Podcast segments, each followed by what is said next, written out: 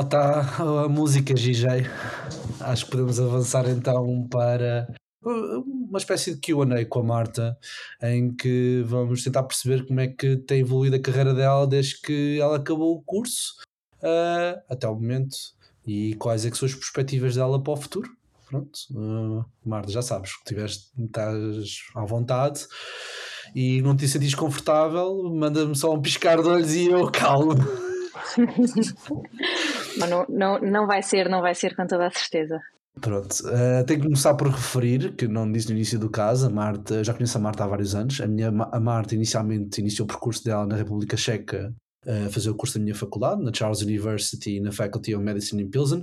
Uh, ela é, na verdade, minha afilhada de praxe e, apesar de só ter frequentado o curso durante uns poucos anos, mas será eternamente minha amiga e certamente também. Sem dúvida. Olha, antes de mais, obrigadíssima pelo convite. Tenho mesmo todo o gosto em vir aqui falar com vocês um bocadinho sobre o meu percurso uh, e principalmente neste projeto fantástico. Então, é assim, como o David disse, eu comecei o curso de medicina um, na República Checa, na Charles University. Acabei por me por transferir e terminar o curso uh, na Universidade da Beira Interior, na Faculdade de Ciências da Saúde, um, e portanto uh, terminei o curso em, em Portugal.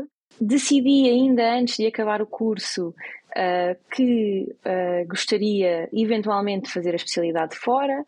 O último ano do curso, uh, com a realização da tese de mestrado, deu uma oportunidade de desenvolver um projeto de investigação pela primeira vez e o que abriu bastante o meu interesse um, em aprender mais sobre investigação. Fiz um projeto de investigação com o Serviço de Cirurgia Cardiotorácica, na altura no Hospital de Santa Maria, que foi bastante proveitoso, mas ao mesmo tempo mostrou-me que eu sabia muito pouco uh, sobre investigação.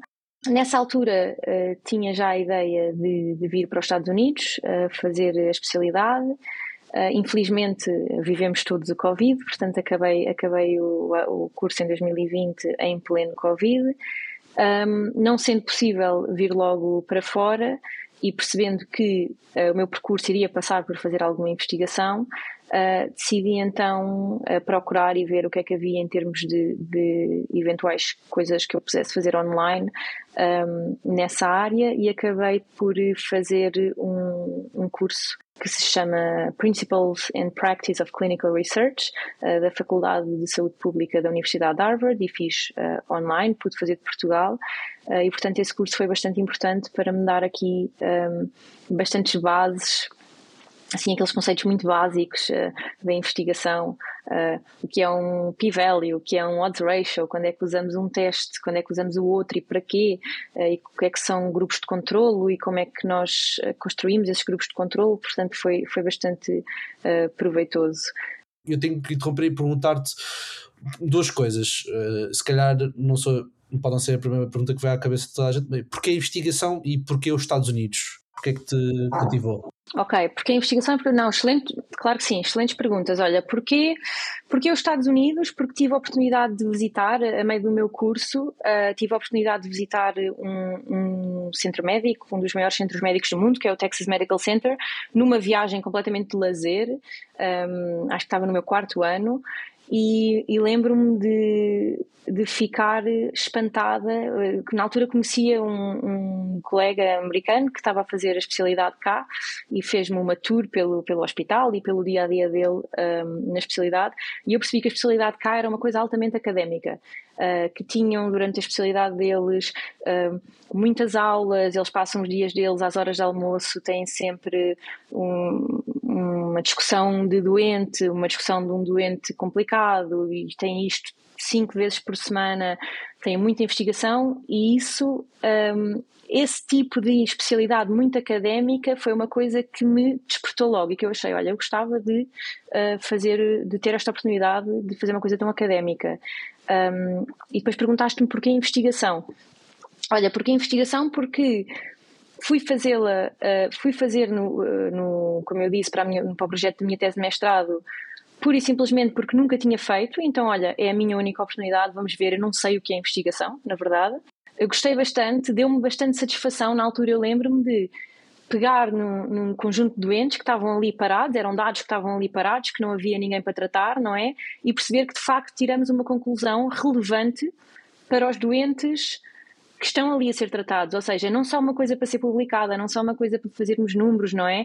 Que às vezes associa-se a investigação um bocadinho aí, sai, mas é só fazer números e abstracts e papers, mas na verdade não, pegar ali num conjunto de doentes que têm uma patologia em comum, ou um tratamento em comum, e poder tirar conclusões muito pragmáticas sobre qual é a melhor abordagem para, aquele, para aqueles doentes. Isso foi uma coisa que me, que me atraiu na investigação, foi perceber que podíamos, de facto, uh, mudar abordagens ou melhorar permanentemente abordagens e tratamentos com um estudo permanente sobre o que já foi feito para trás, não é? Que no fundo a investigação é isso. Então encontraste investigação ou cativou-te de certa maneira que tu sentiste que podias fazer a diferença através disso.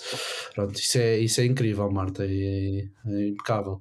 Sem, sem dúvida, sem dúvida. E perceber que podemos aprender com o sucesso mas que aprendemos também com o que correu menos bem, não é? Isso é uma parte muito importante da investigação, mesmo quando não estamos a falar, por exemplo, de ensaios clínicos, mas ensaios clínicos também, que é o topo da investigação e que é, muito giro de se ver, mas mesmo quando estamos a fazer coisas diferentes, um bocadinho, por exemplo, estudos uh, retrospectivos, em que não estamos propriamente aqui a, a, a utilizar uma abordagem nova, mas só isso, ver o que correu bem, o que correu menos bem, e tirar conclusões importantes disso, não é? Não só deixar uma coisa que correu menos bem ficar para trás e nunca mais olhar para ela. Não, ok, correu menos bem, mas vamos, vamos estudar números, vamos ver quantos correram bem, quantos correram mal, o que é que aconteceu e o que é que se faz daqui para a frente para, para ser cada vez melhor.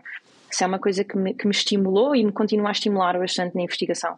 E pronto, segui um bocadinho à parte. Houve mais alguma coisa que te motivou ao longo do percurso? Há mais alguma coisa que. Pronto, na tua vida, pronto, se quiseres falar, estás à vontade. Isto é espaço aberto. Sim, a verdade é que eu, eu, eu, se for completamente honesta, eu tenho também, digo sempre assim: tenho, tive aqui duas grandes motivações para vir para os Estados Unidos. Uma, obviamente, eh, profissional e ter tido a oportunidade de contactar com, com esta pessoa que fazia a especialidade nos Estados Unidos.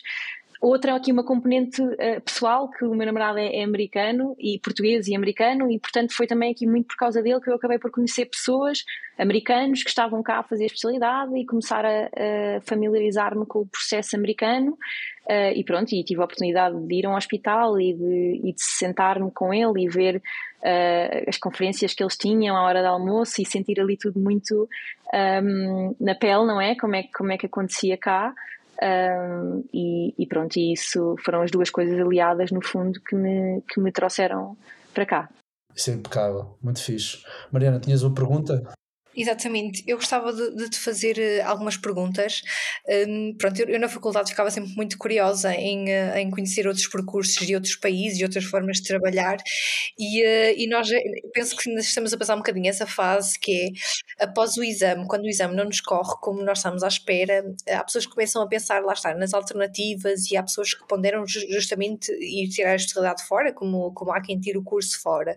E, eu, por acaso, não me passou pela cabeça se passou no sentido de era, era super giro, adorava, mas nunca oficializei, porque, porque felizmente gosto muito de estar cá e consegui ficar cá.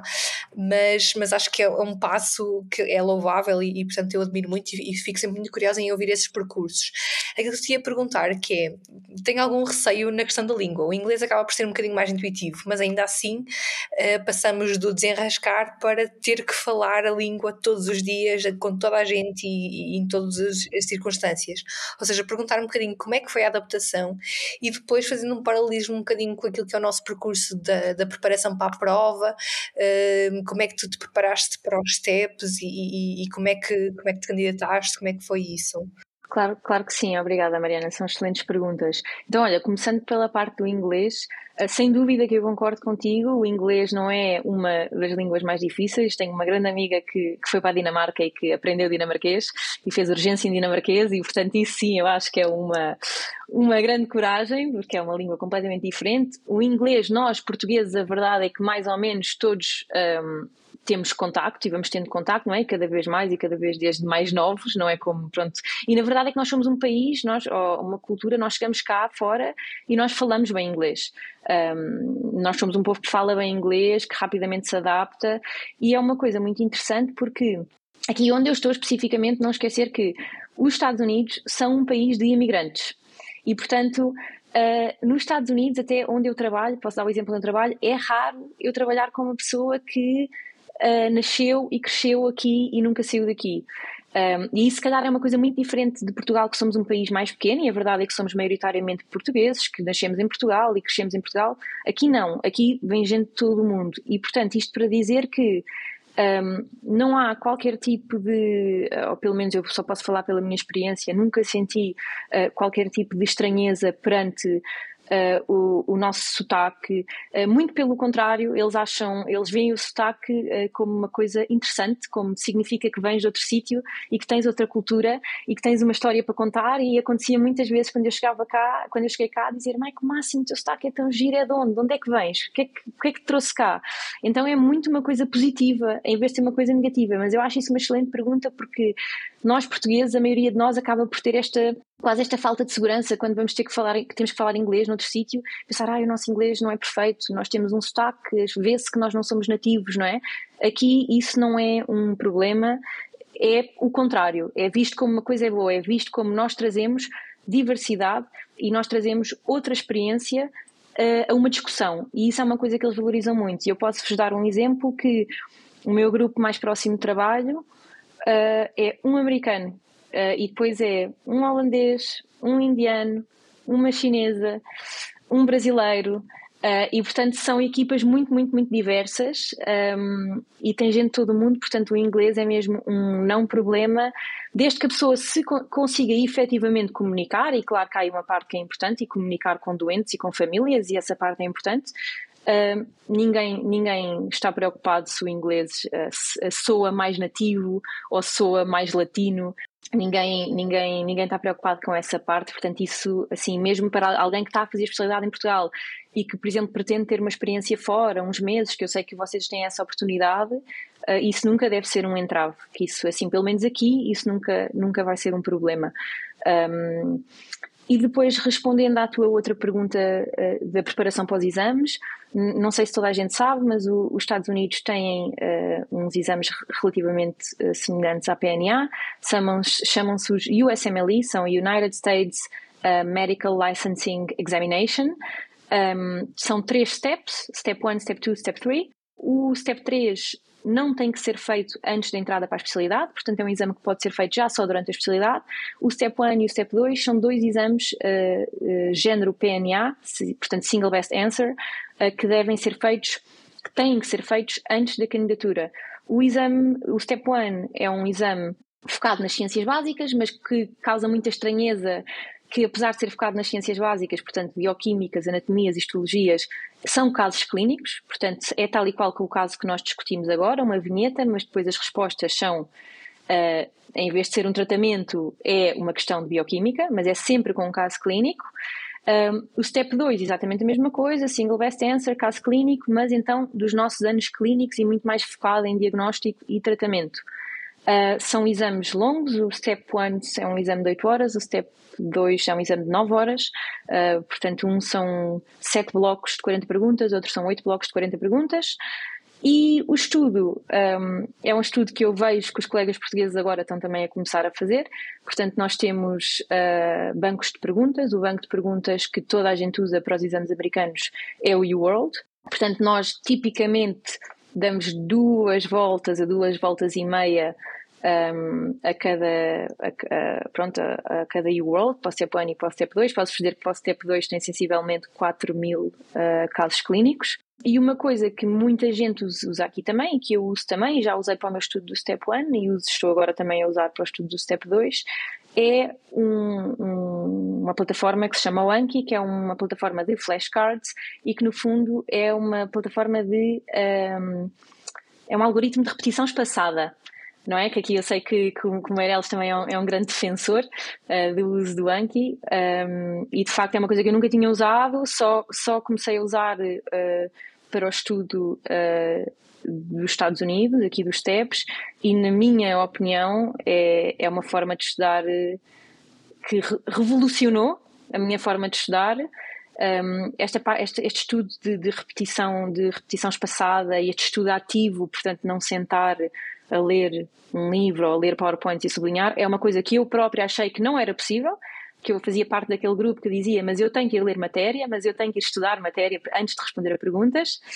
Mas a verdade é que é, um, é um, na minha opinião, uma forma de estudo uh, muito uh, rentável. Acho que talvez seja a melhor, a melhor palavra. Esta, esta repetição espaçada é, é de facto incrível. Está feito de uma maneira que a pessoa não percebe o quão eficaz aquilo está a ser até de repente começar a, a, responder a perguntas e perceber que tem muita coisa memorizada que nem sabia que tinha memorizada. Confirma-se. Eu posso dizer que revolucionou completamente a minha forma de, de estudar e eu nunca mais estudei uh, a ler coisas, que é, foi o que eu fiz durante os meus seis anos de faculdades, foi estudar a ler, a ler livros ou a ler PowerPoints. E eu agora ia fazer a piada se dissermos muitas vezes aqui neste episódio ainda aparece o Pedro Teixeira a, querer falar sobre isso. Então. Mas uh, acho que temos que voltar ao, ao assunto. E o David Campos? E o David Campos, também usavas muito a Anki, David. Bem, eu, eu usava tanto o Anki que eu, eu ainda faço parte de algumas comunidades de Anki internacionais online em que nós ajudávamos outros utilizadores de todo, todo o mundo para ajudar no sentido de ah, tenho esta dúvida sobre a utilização do Anki, o que é que eu faço? E nós dávamos estes apoios uhum. e eu, eu uhum. lembro-me que eu gostava tanto do Anki que eu fiz parte dessa comunidade até o final da minha PNA e ainda hoje faço de vez em quando umas dicas sobre o portanto, completamente fã dar lá um pezinho. Ah, isso é muito fixe, uh, pertencer a essas comunidades, que é, efetivamente o que nós tentamos construir aqui com o Meda Apprentice. E se estiverem curiosos sobre isto, nós, eu acho que tenho um par de artigos escritos no blog, estou à vontade de ler uh, e acredito que ainda estão lá. Pronto, uh, mas voltando ao assunto, Marta. Percurso muito peculiar, sem dúvida. Muito parabéns a chegar onde tu chegaste. Estou sempre muito orgulhoso de ti. pronto, Conta-nos um bocado mais sobre o teu dia a dia. O que é que tu fazes no teu dia a dia na, quando estás no hospital? Claro que sim. Portanto, eu, eu aqui sou uh, Research Fellow, é uma posição comum um, ehm, de pessoas que têm uh, eh, MD, portanto, um curso de medicina, ou um PhD e, portanto, é aqui uma posição transitória de geralmente dois a quatro anos que as pessoas fazem os PhDs antes de seguirem para outros cargos de investigação ou até de tentarem, entretanto, começar o seu próprio uh, laboratório e os MDs aqui muitas vezes antes de uh, se candidatarem à especialidade, uh, que é o meu caso. E, portanto, eu pessoalmente trabalho na parte de genética cardiovascular, mais especificamente da genética das cardiomiopatias, um, trabalho com um cardiologista um, que está muito focado nesta parte genética cardiovascular e uma equipa de genética também. Um, e portanto, uh, nós quando chegamos aqui, geralmente temos um projeto principal que nos é sugerido uh, pelo nosso chefe, não é? Um, importante explicar, talvez, que o, eu trabalho com um cardiologista, mas a, a, parte talvez um pouco diferente aqui é que a maioria dos, dos clínicos que trabalham em hospitais universitários têm uma grande componente um, de investigação uh, no seu trabalho e, portanto, têm muitos deles, além de, de verem os seus doentes, têm uh, os seus próprios laboratórios, têm equipas de investigação a trabalhar uh, sob a sua supervisão e têm também tempo protegido do seu horário clínico para fazer investigação. E, portanto, depois acabam por ter equipas de pessoas como eu um, a desenvolver os seus projetos de investigação um, geralmente acabam por nos sugerir um, um projeto principal maior e, e, depois ao longo dos anos acabamos sempre por, por estar envolvidos. É, é, difícil fazer investigação e ficar só num, só num projeto, porque um projeto traz sempre mais perguntas e mais interesse e vem sempre outro, não é?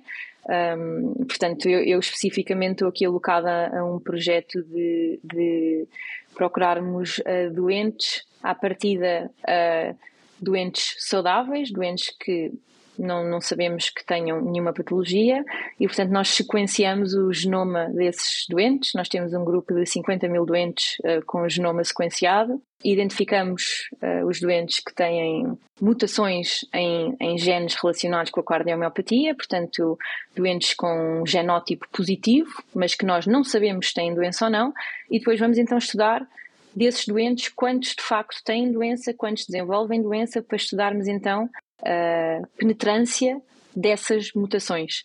Um, e, portanto, o grande objetivo aqui é, é, em vez de atuar só quando a doença já, está, já se desenvolveu, não é? E quando nós já, já identificamos uma insuficiência cardíaca por causa de uma, de uma miocardiopatia, é identificar a priori, identificar a predisposição genética, identificar os familiares também com a mesma mutação e, e pronto, e, e, implementar screenings e períodos de screening muito mais apertados para essas famílias, um, de forma a que se possa começar a atuar muito antes sequer de uma, de uma insuficiência cardíaca dar sinal.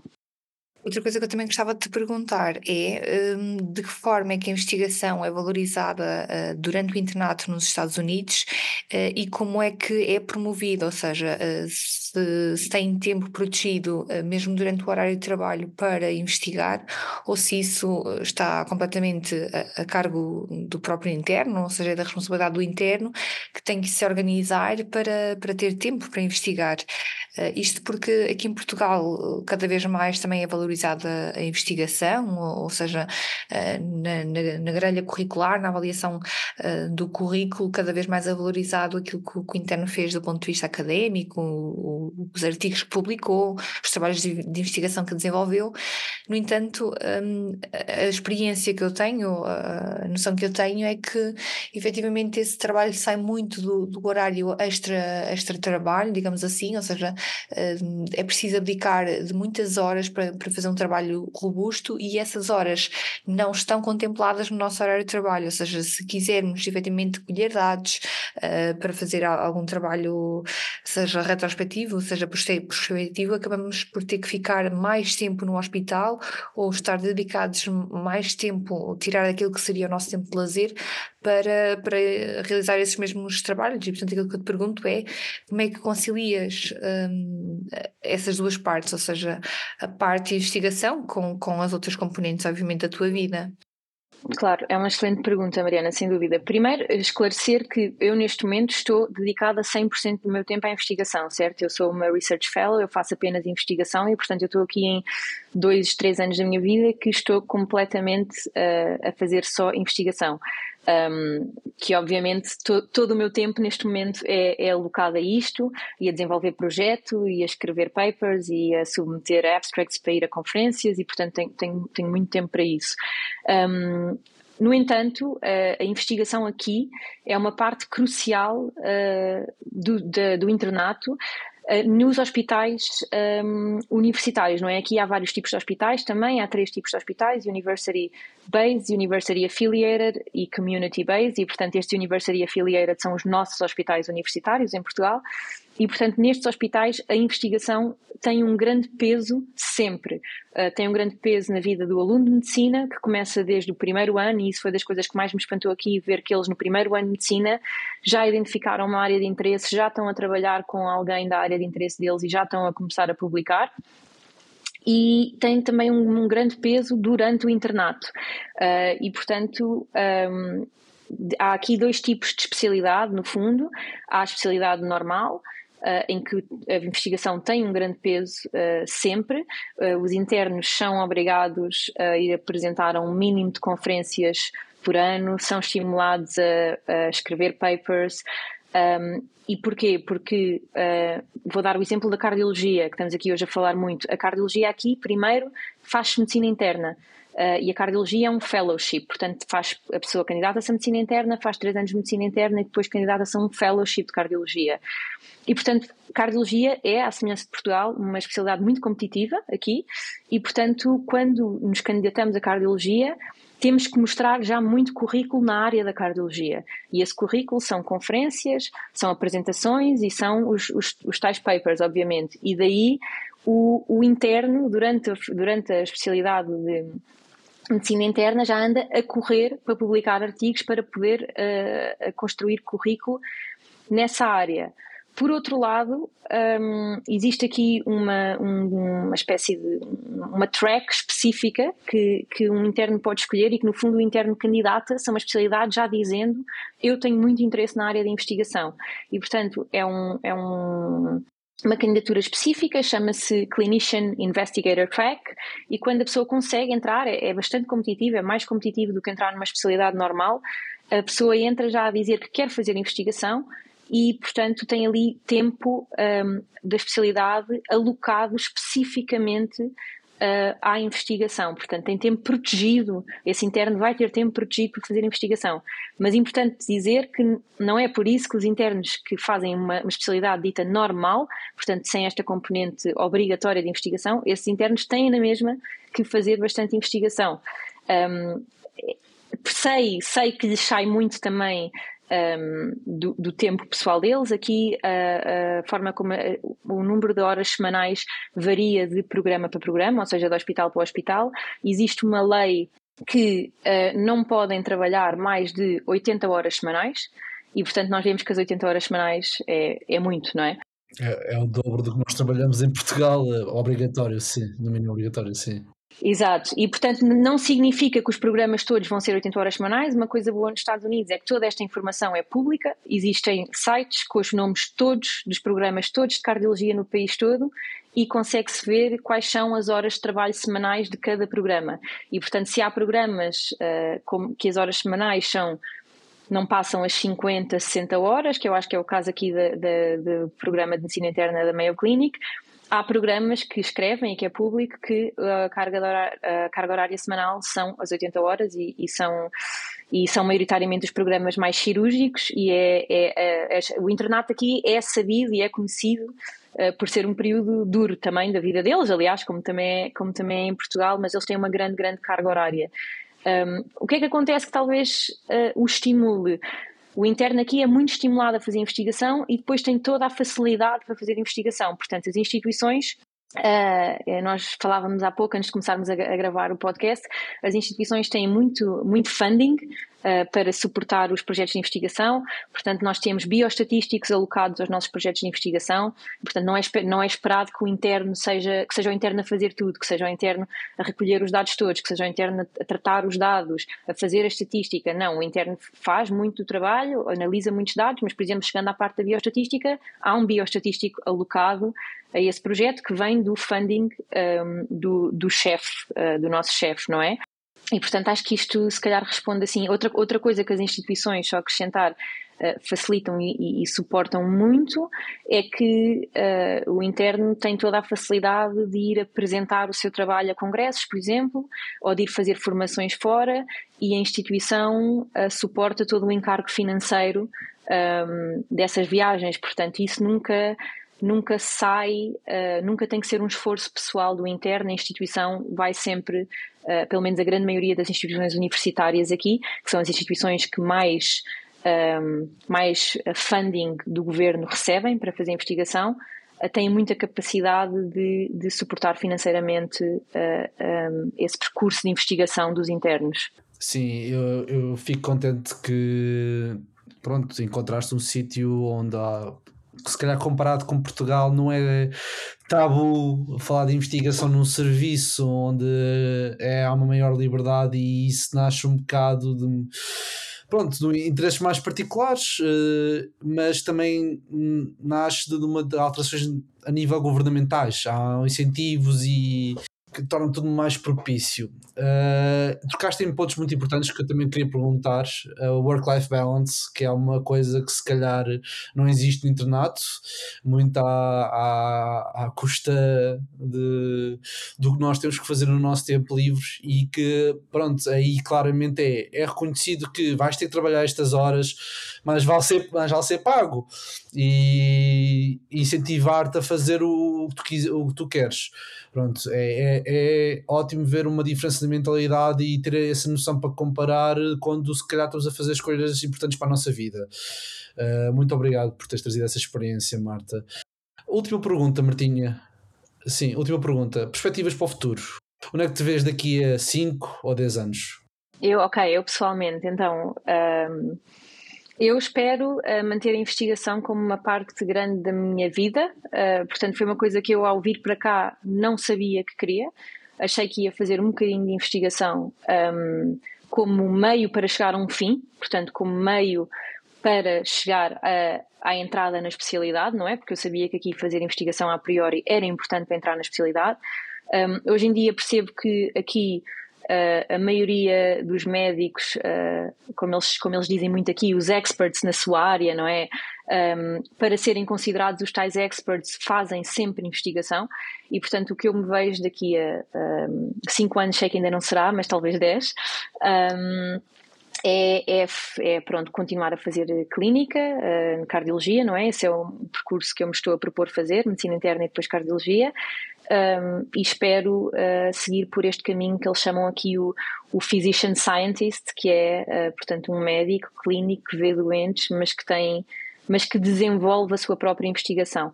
Um, e, portanto, que vejo, por exemplo, o, meu chefe cardiologista a fazer, que tem todos os seus, os seus doentes, inpatient, outpatient, um, mas depois tem sempre em paralelo uh, um clinical trial, por exemplo, que é uma coisa que eu acho que para mim me estimula muito a ver essa parte da ciência acontecer e é isso que eu, que eu gostaria de conseguir fazer também. Pronto, e se calhar daqui a uns anos vais estar em posições invertidas, vais ser tua chefe e vais ter tu uma Marta Figueiral e, a quem vais ter de dar projetos. Pronto, se calhar essa pessoa está a ouvir este podcast. Talvez seria, seria bom sinal. Eu queria, eu queria se, se, me derem um minuto, acrescentar uma coisa que eu, que eu acho importante. Queria dizer que dai, dai.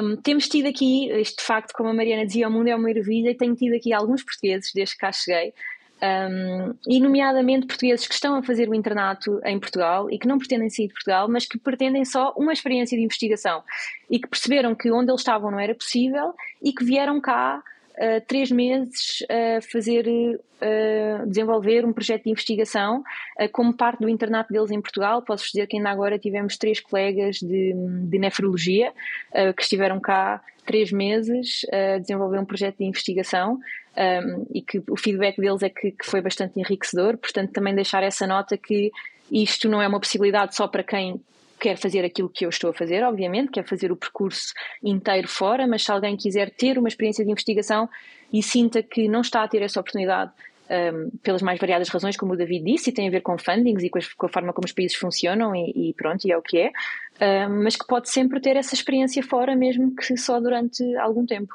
Muito obrigado. Está bem, Marta. Foi uma excelente, excelente entrevista. Não sei se Mariana, tem ao David, tem mais alguma coisa a adicionar? Um, se, se calhar eu vou dizer, olha, adorei, Marta. Adorei a tua, experiência, a, ouvir o teu feedback. A realmente, uh, esse contato com a investigação que é facilitado uh, noutros países, como por exemplo nos Estados Unidos, é algo que nós não temos muito em Portugal. E faço também as, das palavras da Mariana as minhas, eu também gostaria de ter mais contacto com, com essa perspectiva. Uh, também porque no hospital onde eu estou a fazer especialidade também é mais periférico mas é, é, sempre interessante e muito excelente ouvir este feedback teu uh, e eu poder ouvir esta experiência. Portanto, olha, muito obrigado. E se porventura quiseres continuar a participar no podcast 96 Segundos, uh, és sempre bem-vinda.